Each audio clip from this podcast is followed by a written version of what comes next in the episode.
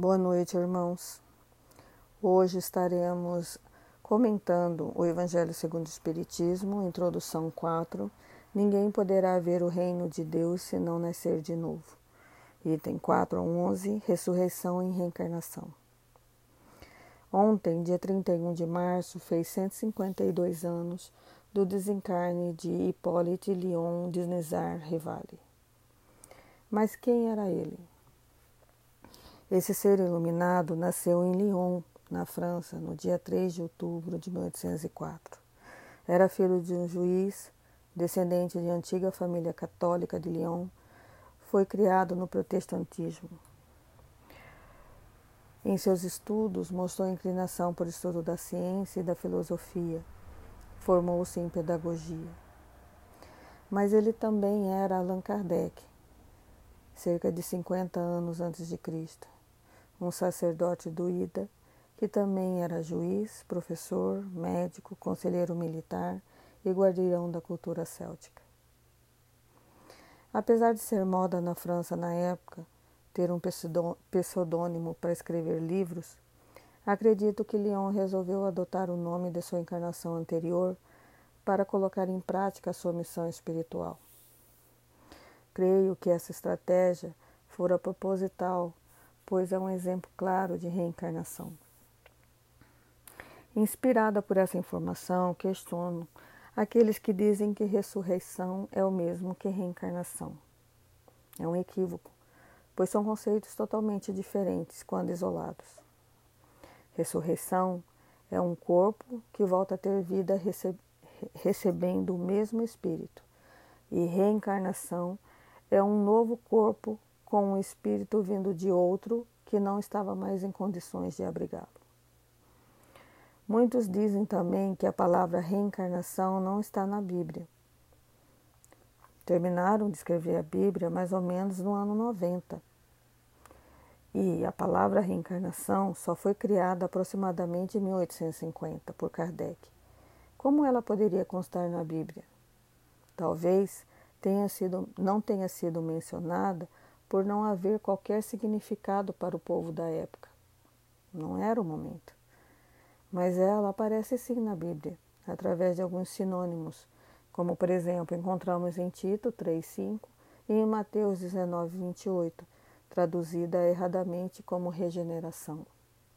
A palavra que lá consta é poligenesia, do grego palim significa de novo, e gênese, também do grego geração é um sinônimo de reencarnação.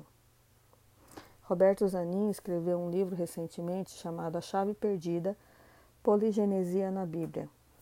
Eu recomendo.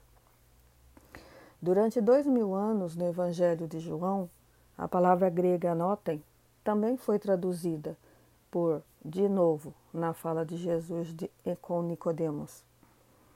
Para se chegar ao reino de Deus é necessário nascer de novo da água e do espírito.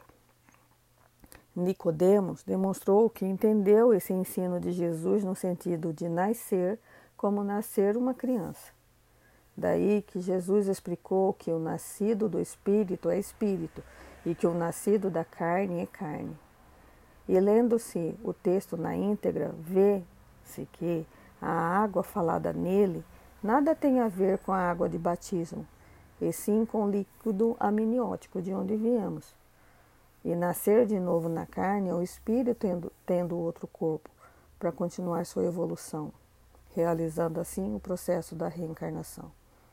E isso exemplifica o caso de João Batista e Elias, quando ele afirma que João Batista é Elias, que voltou para concluir suas tarefas.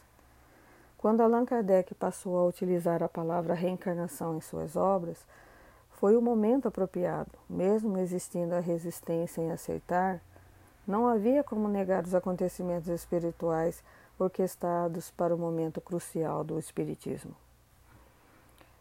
Essa resistência vinda do catolicismo serviu para nos exemplificar que todo ensinamento se submete à evolução.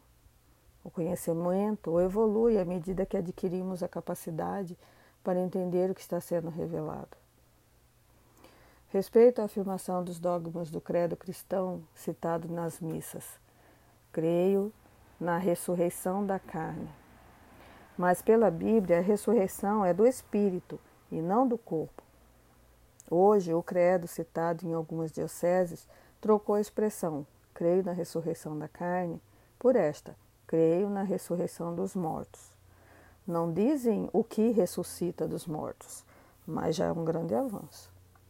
Na verdade, a reencarnação é uma, é uma verdadeira ressurreição, pois o espírito ressurge ou ressuscita num novo corpo criado para ele.